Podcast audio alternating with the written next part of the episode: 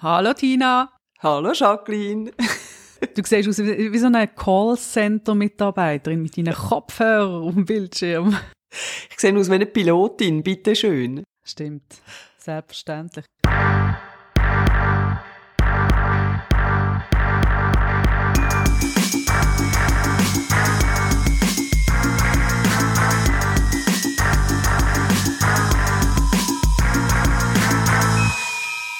Wir fliegen in eine neue Folge, in eine neue Woche mit der Tina Nägli und mir, der Jacqueline Wiesentin. Und es passt ja wie die Faust aufs Auge.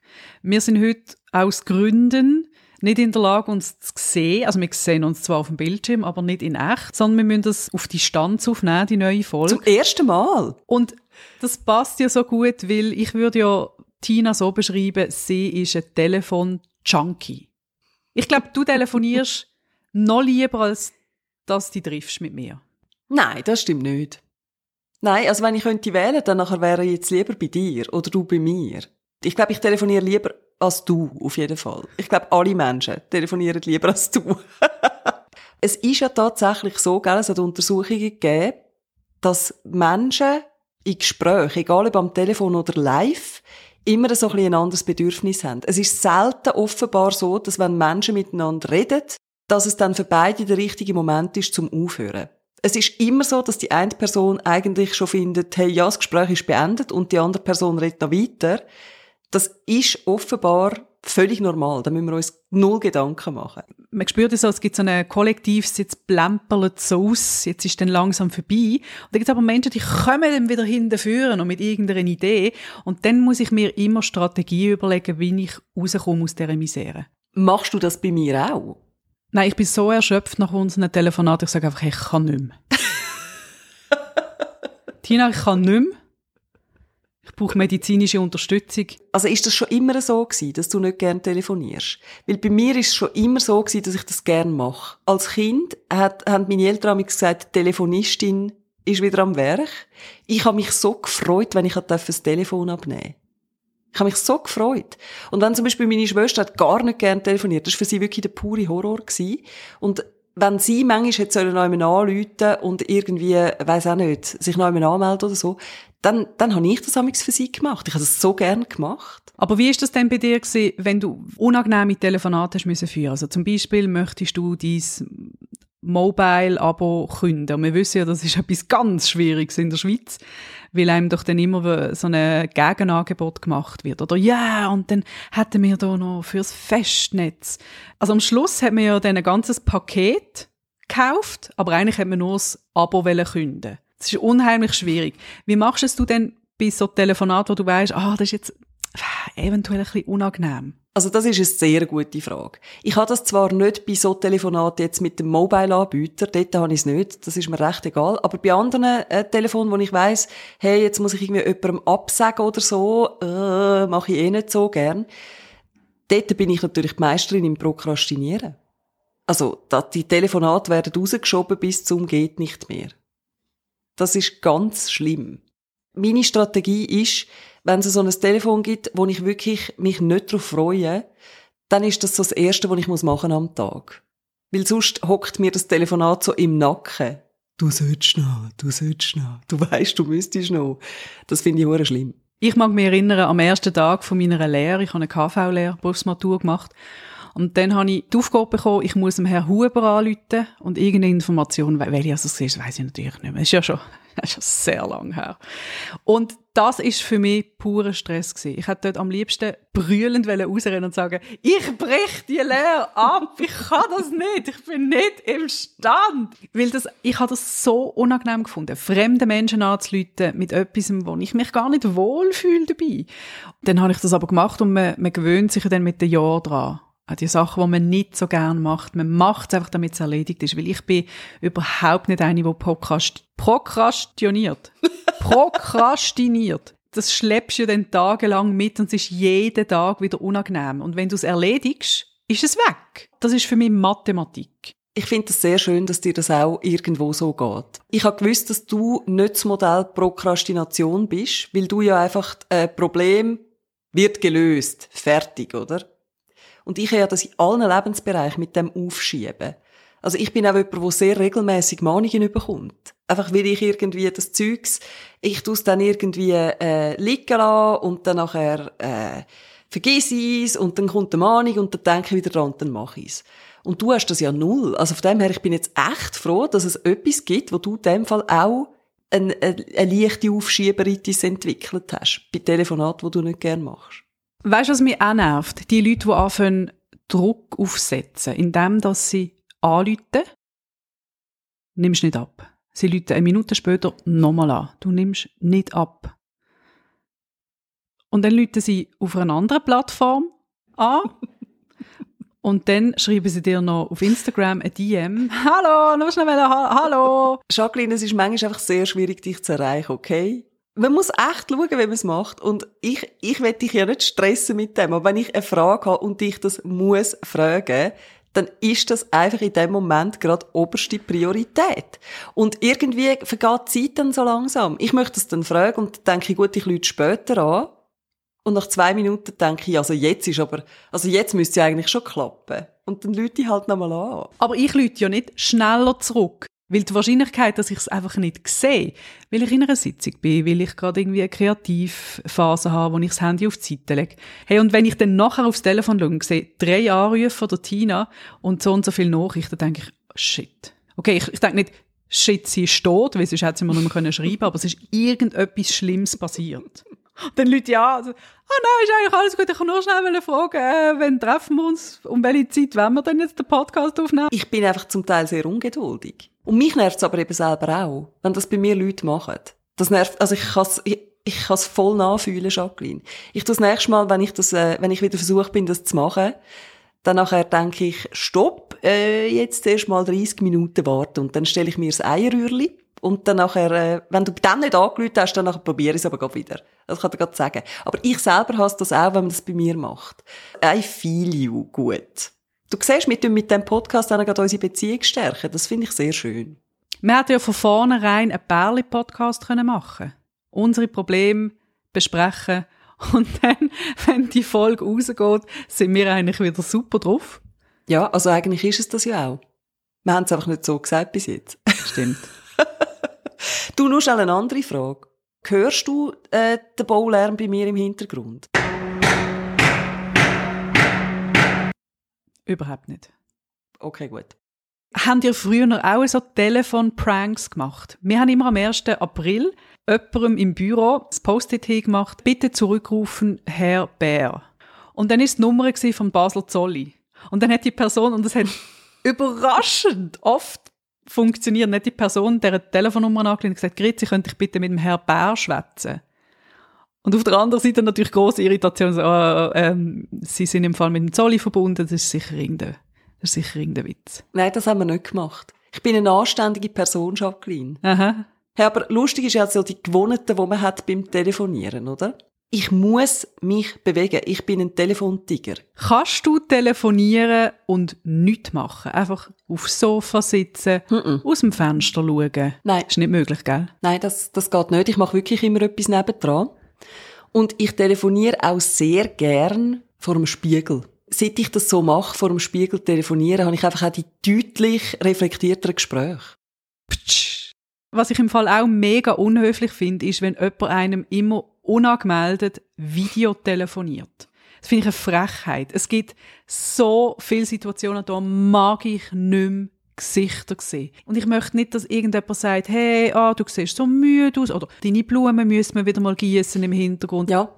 Ich finde es manchmal auch unangenehm. Und dann gibt es ja so die ewig Verabschieder. Tschüss, ciao, ciao, tschüss, ciao, ciao, tschüss, ciao, ciao, tschüss, ciao, ciao, tschüss, Hi. Danke. Messi. Sally. Tina, ich habe eine Frage an dich. Ja? Gut, das fragst.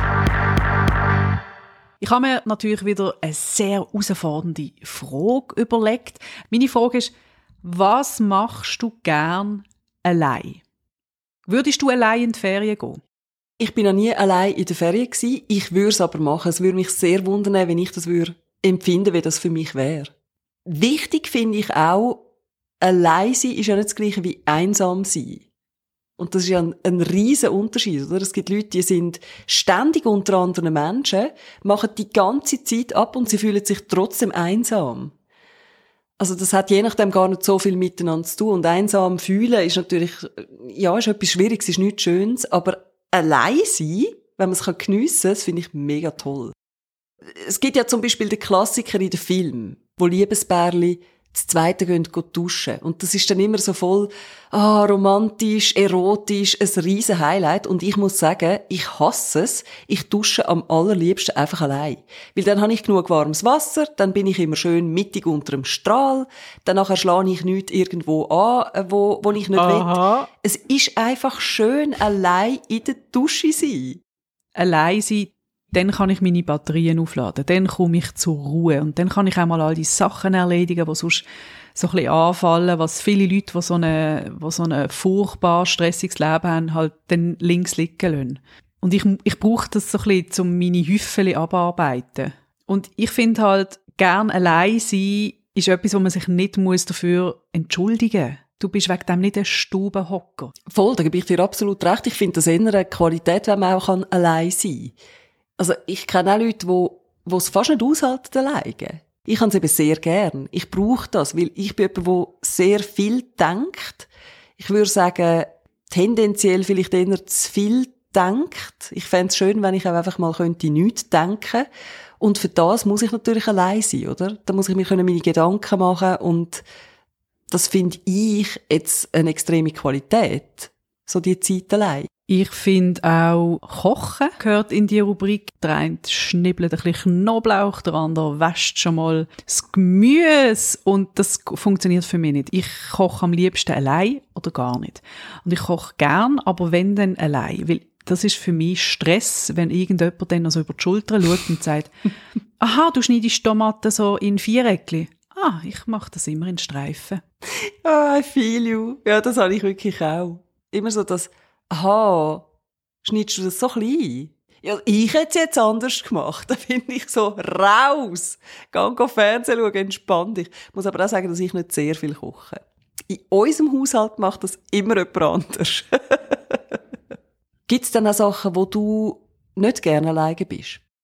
allein in eine Bar gehen, das ist etwas, was ich überhaupt nicht verstand. Das finde ich sogar, ich finde das creepy. In irgendeiner Bar, wo du niemand antriffst, den du kennst.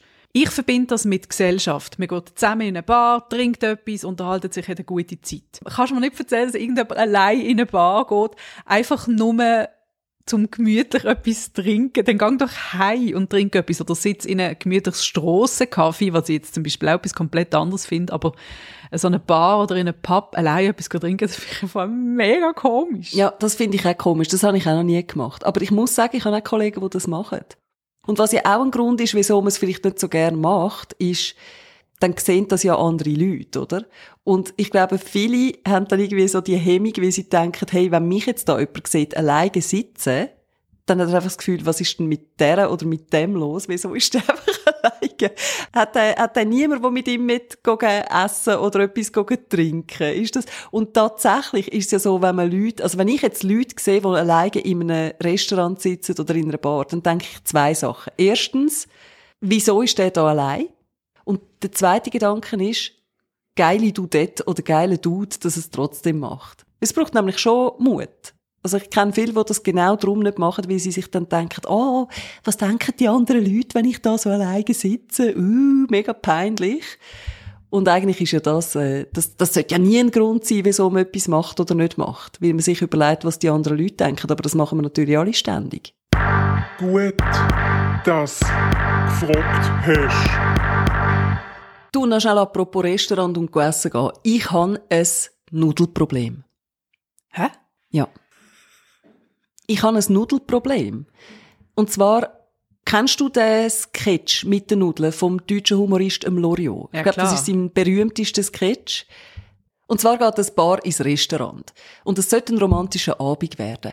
Er möchte ihr seine Gefühle gestehen und bestellt aber einen Teller Nudeln. Und er hat den ganzen Abend immer irgendwo im Gesicht so ein Nüdeli, wo sie natürlich komplett ablenkt. Sie kann sich gar nicht darauf konzentrieren, was er ihr eigentlich möchte mitteilen. Sie kann die Romantik gar nicht geniessen, weil er hat immer irgendwo die Nudeln und irgendwann sagt sie dann so, äh, Entschuldigung, du hast da eine Nudel und dann putzt er sich das Maul ab und nimmt die Nudel weg und beim nächsten Mal, wo er wieder die Serviette nimmt, ist die Nudel wieder da und das ist einfach ein so Zeug. Und ich habe gemerkt, dass ich eigentlich in sehr vielen Konversationen habe ich genau so ein Nudelproblem. Da kann ich mich partout nicht mehr auf den Inhalt vom Gespräch konzentrieren und zwar wegen Kleinigkeiten.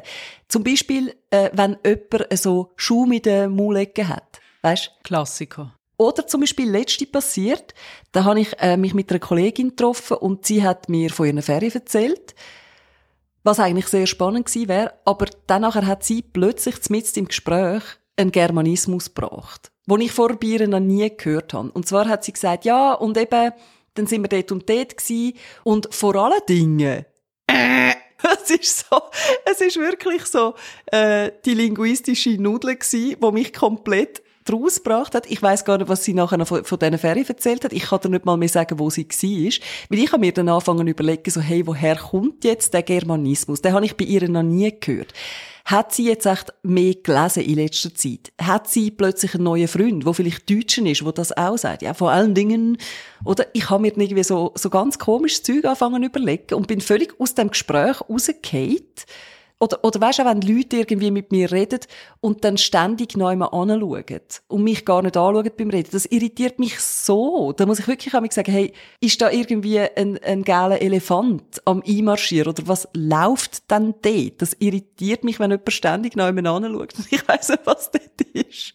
Dabei haben Menschen einfach verschiedene Blickreviere und schauen halt nicht immer an den gleichen Ort. Oder ich bin jemand, der den Leuten in einem Gespräch exzessiv in die Augen schaut Einfach weil ich den Kontakt brauche, damit ich dabei bleibe. Und ich weiß, dass das zum Teil einfach auch mega creepy ist, wenn ich einfach nicht mehr wegschaue. Man merkt ja dann, dass es die Leute stört, wenn man immer in die Augen schaut. Ja, ich finde das ein interessantes Nudelproblem, so habe ich es noch nie genannt, aber das finde ich, finde ich, das können wir als geflügeltes Wort so weiter benutzen. Ich habe das auch, ich glaube, das haben alle auf irgendeine Art und Weise. Ich habe das zum Beispiel, wenn Leute mit mir anfangen zu schwätzen, die ich nicht gut kenne, aber sie ballern so eine Ladung Infos, auch eine Grenzüberschreitung, was so private Geschichten angeht.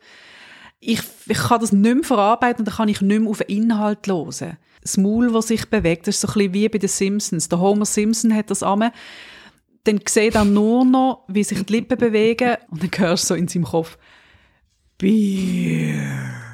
Dann habe ich das auch so ein gesehen, einfach wie sich die Lippen bewegen und das kann dann mehrere Minuten gehen, dass ich nichts mehr, null mehr von diesem Gespräch mitbekomme und dann könnte irgendein so Quizmaster kommen Sag du mir, ein Stichwort aus dem Gespräch und du gewünschst eine Million, dann muss ich einfach sagen, okay, sorry, nimm die Million wieder mit. Und ich habe einen Arbeitskollegen beim Radio, der das die ganze Zeit gemacht hat. Also, er hat eigentlich dir gar nicht zugelost, so verschleiert, oder? So, ja, mhm, mhm, mhm, ja, ja, sag's nicht. Und immer genau am richtigen Ort. Also er hat das zur Perfektion getrieben, dass man das Gefühl hat, er los zu. Nur wenn du ihn gut kennt hast, hast du natürlich gemerkt, dass er einfach, dass er einfach immer genau die gleichen Sätze sind, die er sagt, wenn er nicht mehr zulässt. Wie so, ja genau, sag's nicht. Hey, ja, das habe ich auch schon gedacht. Und du hast auch gewusst, wenn das gekommen ist, jetzt lässt er dir null zu. Und ich bin ja das Modell äh, Konfrontation, oder? Ich sag's den Leuten dann einfach gerade ins Gesicht. Ich habe dann gesagt, hey, okay, du hörst mir einfach null zu. Und dann so der Blick so, hä? mein Vater macht das manchmal auch. Dann tut er einfach nebendran noch irgendein ein Video schauen oder so und hat das Gefühl, ich merke es nicht. Und du merkst es voll am Tonfall, weil er dann einfach so, mhm, mhm, mhm, mhm. Und ich habe so, Papi, schaust du jetzt wieder ein Video? Er so, ja, ich habe das jetzt schon lange wollen. Ja, dann sag doch, dass du jetzt ein Video willst schauen Ich hatte kürzlich ein Erlebnis, gehabt, wo in das reingeht. Ich habe einen guten Freund von mir angetroffen und hatte einen Hund dabei gehabt. Der blinde Hund ins B, der seit einem Jahr bei mir ist. Ich bin total aufgeregt. Ich habe mich mega gefreut, ihm den Hund vorzustellen. Und er hat sich überhaupt nicht dafür interessiert. Es ist ihm oh. egal Er hat den Hund nicht angeschaut. Das hat mich komplett komplett irritiert, mhm. weil das passt nicht in mein Weltbild rein und ich habe mich nicht mehr können konzentrieren auf das, was er sagt. Nicht mehr. Weil ich die ganze Zeit überlegt habe, was ist denn auch los mit ihm? Was ist denn das Problem? Und dann hast du natürlich darauf angesprochen, oder? Natürlich nicht. Ich bin ja Schweizerin und wir Schweizer haben ja das evolutionär nie richtig gelernt, wie man Leute sofort konfrontiert und sie darauf hinweist, dass sie jetzt etwas gemacht haben, wo, wo irritierend ist. Nein, ich habe einfach, ich habe weiterhin ihm nicht können zulassen und habe überlegt, warum er das eigentlich macht. Wie kann man einen Hund egal finden? Das passt nicht in mein Weltbild. Es gibt tatsächlich nicht so viele Leute, die sich einfach nicht für Hunde interessieren. Ich liebe Hunde. Ich habe aber auch ein bisschen Respekt, Schrägstrich Angst, weil ich bin tatsächlich mal geschnappt worden. Und wenn ich einen Hund nicht kenne und nicht weiss, beißt der oder nicht, dann muss ich sagen, dann äh, ist es mir zum Teil auch nicht so wohl. Und wenn ich ihn dann kenne, dann ist okay. Aber äh, ich überlege mir ja zum Beispiel bei Migi auch ständig, äh, was, was, was hat er echt für eine Stimme? Ich mache ja, wie gesagt, die Stimme nach. Und der Iggy tönt ja so. Ich will jetzt etwas essen. Meint er jetzt so eine Stimme? Ja. Ich glaube, er möchte so tönen wie der Terminator. Also du meinst, er redet einfach sehr schlecht Englisch? Ganz sicher. Ich erziehe ihn ja mit italienischen Befehl. Das wird so vorgegeben von der Schweizerischen Blindenhundeschule. Und ich habe dann immer das Gefühl, aufgrund von dem kann er Italienisch und er kommt, kommt immer am Morgen. Buongiorno a tutti, ciao, come stai? Oh. Okay, ich bin auf eine Art ja eigentlich noch beruhigt, weil das zeigt mir das Nudelproblem, das habe nicht nur ich, sondern es ist tatsächlich sehr, sehr verbreitet. Und drum, Jacqueline, telefoniere ich eben einfach gern. Da fallen die Nudelprobleme meistens weg.